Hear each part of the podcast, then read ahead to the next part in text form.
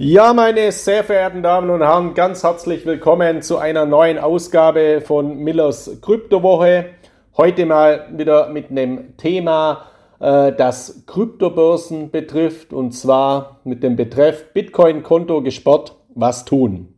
Ich habe ja in diesem Rahmen meines Podcastes ja auch schon sehr, sehr viele Berichte gemacht, gemacht zu betrügerischen Investmentsystemen, zu Scams, zu Schneeballsystemen, Pyramidensystemen, Ponzi-Systemen im Zusammenhang mit Kryptowährungen, was es da alles für Fallstricke gibt oder ein Podcast, wie man eben Scam-Plattformen, also betrügerische Plattformen im Internet äh, erkennt. Leider ist es nach wie vor so, dass ich äh, jeden Tag Zuschriften erhalte von geschädigten Anlegern, die eben auf derartige Kriminelle, Internetkriminelle hereingefallen sind, irgendwo Konten eröffnet haben, Geld hinüberwiesen haben, geglaubt haben, dort wird jetzt äh, getradet oder in Kryptowährungen investiert und dann war eben das Geld weg, beziehungsweise auf dem Papier bzw. auf dem Bildschirm wurden teilweise natürlich schöne Gewinne ausgewiesen, aber sobald es an die Auszahlung geht, da kommen die Probleme und dann wird dann mit fadenscheinigen Begründungen eben argumentiert, warum jetzt kein Geld ausgezahlt wird. Entweder weil ein Hackerangriff stattgefunden hat, das ganze Geld weg ist oder weil aufgrund der Corona-Krise oder des Russlandkrieges in der Ukraine jetzt irgendeine Marktverwerfung war und deswegen ist das Geld weg. Oder ja, man bekommt das Geld, aber man muss vorher noch eine Gebühr einzahlen, dann bekommt man das Geld. Das ist einfach immer eine Vorkostenabzocke, bitte sowas auch nie machen. Oder Leute werden eben angeschrieben, Anleger, ja, sie bekommen das Geld, aber sie müssen jetzt erstmal noch die Steuern abführen. Auch da, wenn man dann nochmals Geld überträgt, dann äh, ist das Geld auch verloren. Also bitte fallen Sie nicht auf diese Betrugsmaschen herein. Eine aktuelle Betrugsmasche, die ich auch häufiger sehe, ist, dass sowieso schon geschädigte Investoren jetzt ein zweites Mal betrogen werden. Und zwar mit der Masche, dass die eben eine Mail bekommen oder einen Anruf bekommen, einen Brief bekommen, eine Zuschrift bekommen, wo drin steht, Hallo, wir sind von der Polizei oder hier spricht die BaFin oder die Finanzmarktaufsicht Österreich. Wir haben Geld sichergestellt aus dem Betrug, wo Sie geschädigt worden sind. Und jetzt möchten wir Ihnen das Geld zurücküberweisen. Dafür sind jetzt aber behördliche Gebühren äh, notwendig. Wenn Sie uns die überweisen, dann bekommen Sie das Geld, das beschlagnahmt wurde, zurück. Das ist genau leider die gleiche Betrugsmasche wie die Vorkostenabzocke mit Gebühren bei Kryptobörsen oder mit Steuern. Auch hier ja, fallen leider sehr, sehr viele Anleger drauf rein und äh, in der Hoffnung, ihr Geld zurückzubekommen, überweisen sie nochmals Geld und verlieren noch mehr Geld. Also, ich kann es leider nicht oft genug betonen, bitte, bitte seien Sie vorsichtig in diesem Zusammenhang und prüfen Sie genau, bei welchem Anbieter Sie sind. Jetzt, heute aber eine Thematik, die seriöse, solide Kryptobörsen betrifft, wo sie nicht betrogen werden, sondern wo einfach Gelder gesperrt werden. Und das habe ich in letzter Zeit sehr, sehr häufig. Und das liegt grundlegend daran, dass sich eben die regulatorischen Vorschriften in den letzten Wochen und Monaten äh, massiv verschärft haben. Also die, diese Regulierung, die verschärft äh, nicht nur die Bedingungen für Kryptobörsen, sondern auch für Banken, für Fintech-Unternehmen und für, für, Finanzdienstleister im Allgemeinen. Und äh, in Deutschland ist es beispielsweise so, die deutsche Bundesregierung äh, wird äh, gegen Geldwäsche eben weit wirkungsvoller äh, vorgehen oder die Bundesregierung geht gegen Geldwäsche mittlerweile weit ähm, wirkungsvoller vor, weit strenger durch die Umsetzung von EU-Richtlinien. Hier mal ein Beispiel. Äh, das sogenannte Gesetz zur strafrechtlichen Bekämpfung der Geldwäsche wurde deswegen auf den Weg gebracht und dadurch äh, werden eben äh, weit häufiger jetzt mögliche Geldwäschefälle, Geldwäscheverdachtsfälle definiert. Beispielsweise, wenn Sie Geld einzahlen bei der Kryptobörse, wenn Sie Kryptowährung übertragen auf eine Kryptobörse oder wenn Sie dann eben Geld abheben möchten. Also hier kommt es sehr, sehr häufig zu Geldwäscheverdachtsfällen aufgrund der veränderten Regulierungen. Da kann jetzt die Kryptobörse nichts dafür per se, sondern die sind eben angehalten, diese Bedingungen über ihre entsprechenden Compliance-Stellen einzuhalten. Und es führt auch zu ganz kuriosen äh, Entwicklungen, die mich selbst auch massiv nerven natürlich. Ich wollte neulich mal, habe ich so einen Test gemacht, äh, da habe ich ein paar äh, Tether benötigt oder halt einen Stablecoin benötigt, USDT oder USDC, also den US-Dollar-Coin, im Wert von 86 Dollar. Und äh, diese 86 Dollar wollte ich dann von der Kryptobörse äh, wegübertragen in, in Stablecoins und da gab es auch eine Geldwäsche-Verdachtsmeldung, da habe ich müssen eine Steuererklärung einreichen, äh, ein Formular ausfüllen wegen 86, 86 Dollar. Äh, das, das nervt natürlich enorm. Ich verstehe das auch, aber ist jetzt auch nicht besonders schlimm. Ich habe relativ viele Kryptokonten, nämlich über 30, viele natürlich auch äh, rein zu Testzwecken, aber meine grundlegenden Werte in Kryptowährungen habe ich ja sowieso nicht auf den Kryptobörsen, sondern die habe ich natürlich auf Hardware-Wallets. Dennoch, wenn ich mal was verkaufe und übertrage, dann löst es natürlich auch immer derartige Compliance-Prüfungen aus. Dann muss ich meine Steuererklärungen einreichen, Mittelherkunftsnachweise, um eben die Sorgfaltspflichtbestimmungen aufgrund der verschärften Regulierung bei den jeweiligen Kryptobörsen zu erfüllen. Und diese Geldwäsche-Thematiken werden gerade in Deutschland oder auch in Europa jetzt weit äh, strenger gehandhabt, weil beispielsweise in Deutschland der sogenannte Vortatenkatalog des Paragraphen 261 Strafgesetzbuches ähm, entfallen ist. Das hört sich äh, zunächst mal positiv an, aber aus juristischer Sicht, also ich habe hier viele Gespräche auch geführt eben mit meinen Anwälten, äh, für Kapitalanlagerecht bzw. für Strafrecht und speziell natürlich auch für Kryptorecht. Ähm, hier unterhalte ich natürlich ein großes Netzwerk. Die haben mir eben gesagt, ja, dieser Wegfall des sogenannten Vortatenkataloges nach 261 Strafgesetzbuch führt eben in der Praxis dazu, dass Banken, Wertpapierbroker, Kryptobörsen, Fintech-Unternehmen, E-Geld-Institute dazu gezwungen werden, ihre Sorgfaltspflichtbestimmungen ganz eng und restriktiv auszulegen. Also die müssen fast jeden Kunden so betrachten, als wäre ein potenzieller Geldwäsche, äh, Geldwäscher. Und äh, deswegen häufen sich eben Konflikte von Kunden bei Banken, aber natürlich speziell bei Kryptobörsen mit ihren Anbietern in diesen Segmenten massiv bei Überweisungen von Geldern und Übertragungen von Kryptowährungen. Und diese Themen werden natürlich in der Zukunft noch viel, viel stärker zunehmen. Und hier ist es für Sie wichtig, dass Sie jetzt nicht in den Konflikt mit Ihrer Kryptobörse gehen, weil das führt eben dazu, ich habe zahlreiche Fälle hier auch äh, immer wieder auf dem Tisch, dass einfach Ihr Konto blockiert wird, Ihr Konto eingefroren wird von diesen Kryptobörsen und Sie gar nichts mehr machen können. Und Sie werden Ihr Geld oder Ihre Kryptowährungen auch erst zurückbekommen, wenn Sie eben diese ganzen Bestimmungen erfüllt haben. Und dann kann es noch sein, dass diese Kryptobörsen, die Compliance-Abteilungen, die Geldwäsche-Verantwortlichen eine Geldwäsche-Verdachtsmeldung machen. Und das kann natürlich dann auch noch die unterschiedlichsten Implikationen auslösen, vom Finanzamt bis hin zu steuerstrafrechtlichen Ermittlungen oder strafrechtlichen Ermittlungen. Also das darf man eben nicht unterschätzen. Und ich habe das in letzter Zeit eben ganz, ganz oft, äh, dass eben bei Auszahlungen derartige Probleme auftreten, entweder schon bei der Kryptobörse oder dann später bei der Bank. Also wenn das Geld überwiesen worden ist und bei der Bank geht dann eine größere Summe ein von der Kryptobörse. Die Banken, wenn es bei einer Sparkasse eingibt, bei einer Raiffeisenbank, bei einer Volksbank, wo das jetzt eine ungewöhnlich hohe Summe ist oder nur von der Kryptobörse kommt, dann sind diese Banken sehr schnell dabei, einfach äh, mal pauschal eine Geldwäsche-Verdachtsmeldung zu machen und schon hat man wieder äh, Probleme.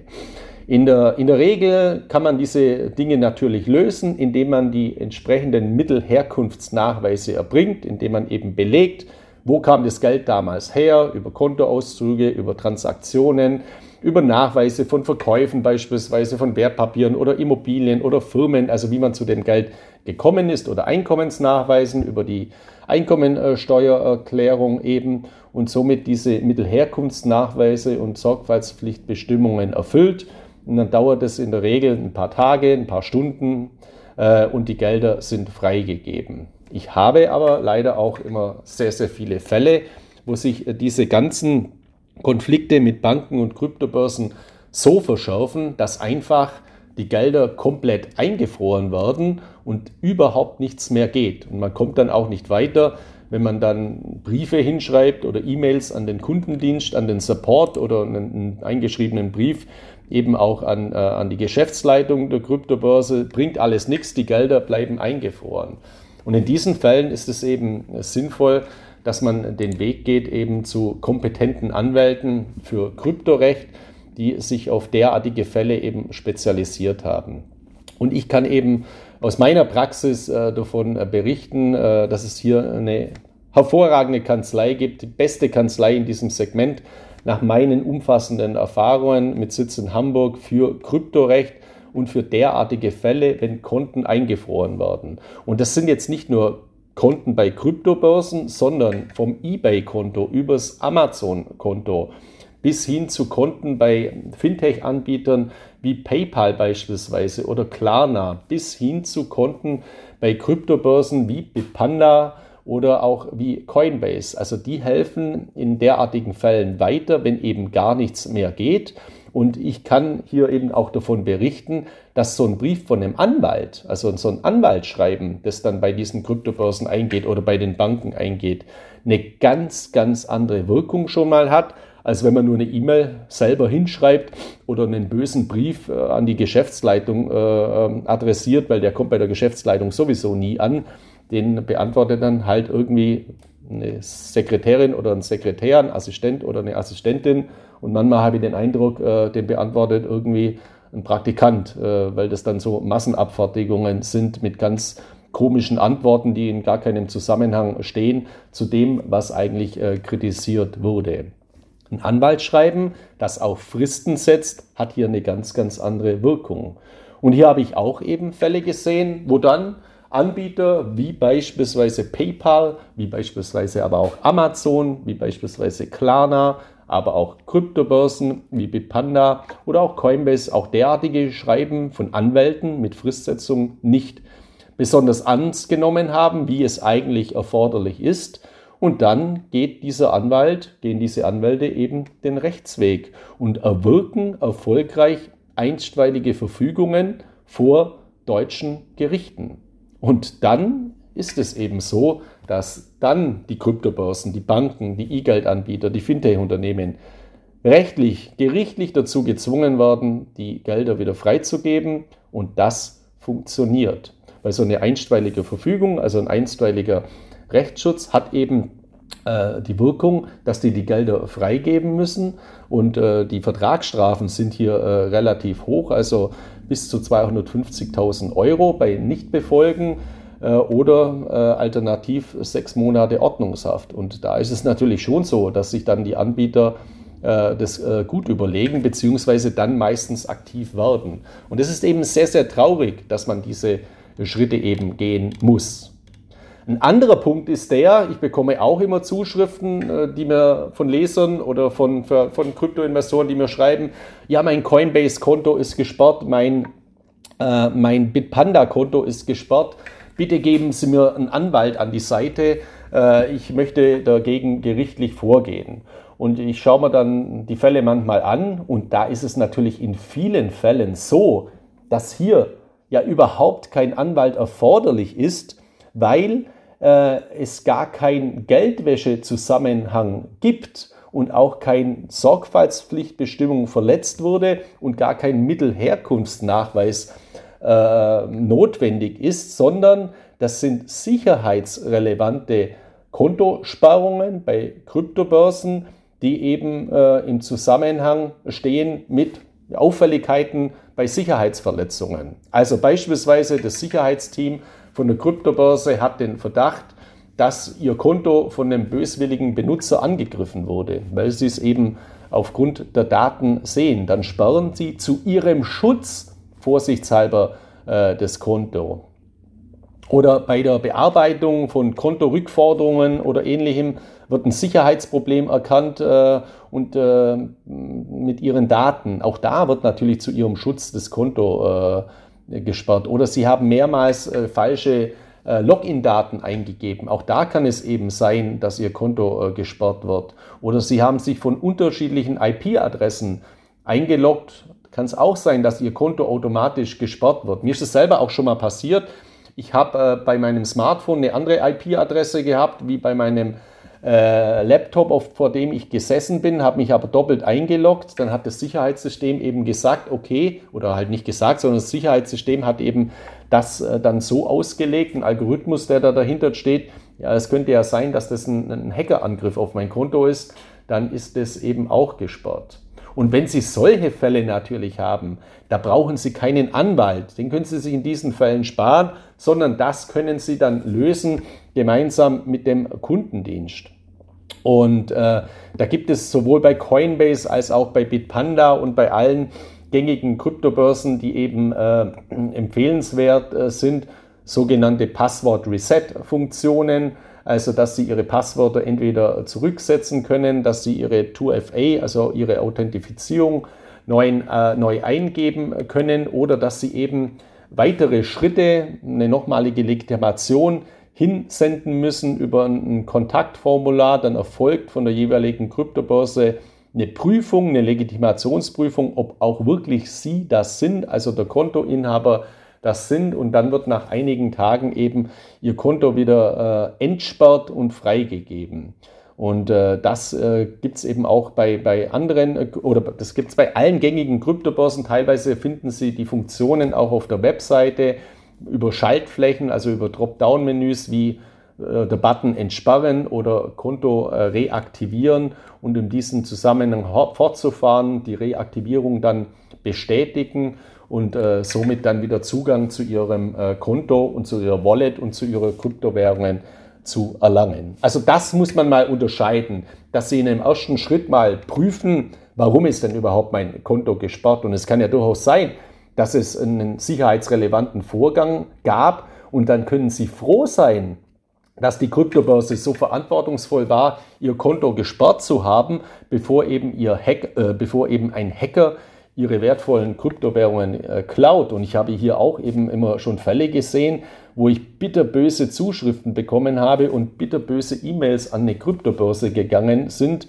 Äh, ihr Betrüger und ihr gebt mir mein Geld nicht und so weiter. Und wenn man sich dann den Fall mal näher angeschaut hat, dann habe ich müssen dem Leser sagen, die Kryptobörse, Sie können ein Dankeschreiben an diese Kryptobörse äh, schicken, weil Sie, bei Ihnen muss irgendwo ein Datenleck gewesen sein. Das war ein Phishing-Versuch. Also Sie müssen irgendwo Ihre Daten auf einen dubiosen Link in ein Eingabefeld eingegeben haben und hätte die Kryptobörse ihr Konto nicht gesperrt, dann wären sie gepischt worden. Das heißt, dann hätten sie, obwohl sie es gar nicht wollten, Kryptowährungen wegübertragen auf irgendeine unbekannte Wallet-Adresse und die wären unwiederbringlich verloren gewesen. Also hier bitte auch nicht immer gleich sofort gegen die Anbieter schießen, sondern ich habe zahlreiche Fälle, wo das eben zum Schutz des jeweiligen Krypto-Investors erfolgt ist und im Nachgang sind, sind dann ähm, die Kunden, die Investoren, die Kryptoanleger, die Leser von mir auch sehr, sehr dankbar, wie die Kryptobörse eben reagiert hat. Also diese zwei Fälle sind eben zu unterscheiden und im ersten Fall, den ich eben beschrieben habe, wenn man eben nicht weiterkommt beim Thema Sorgfaltspflichtbestimmungen, beim Thema Mittelherkunftsnachweis, Einreichung, beim Thema Abheben, Geld überweisen, Kryptowährungen wegübertragen, Kontosparrung durch die Kryptobörse, wo dann auch eben eine entsprechende Nachricht kommt, Ihr Konto ist eingefroren, aufgrund von fehlenden Mittelherkunftsnachweisen. Und wenn man das nicht klären kann, obwohl man Steuererklärungen, Bankkontoauszüge, Belege und so weiter einreicht,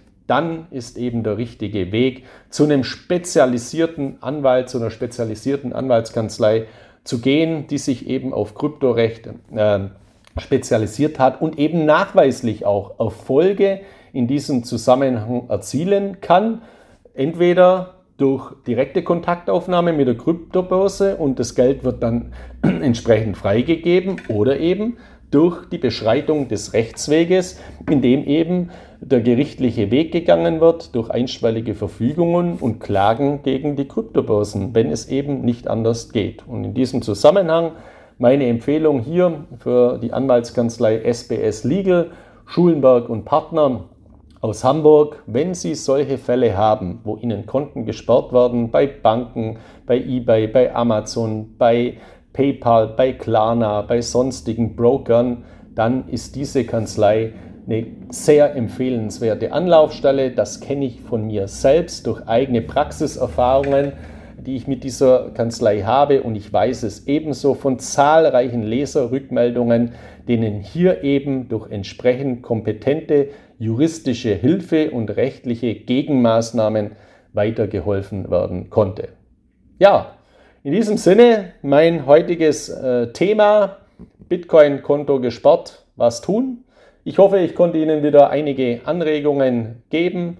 Ich wünsche Ihnen jetzt eine erfolgreiche Restwoche. Bleiben Sie zuversichtlich, gerade in diesen turbulenten Zeiten. Ich bin mir dessen auch äh, bewusst.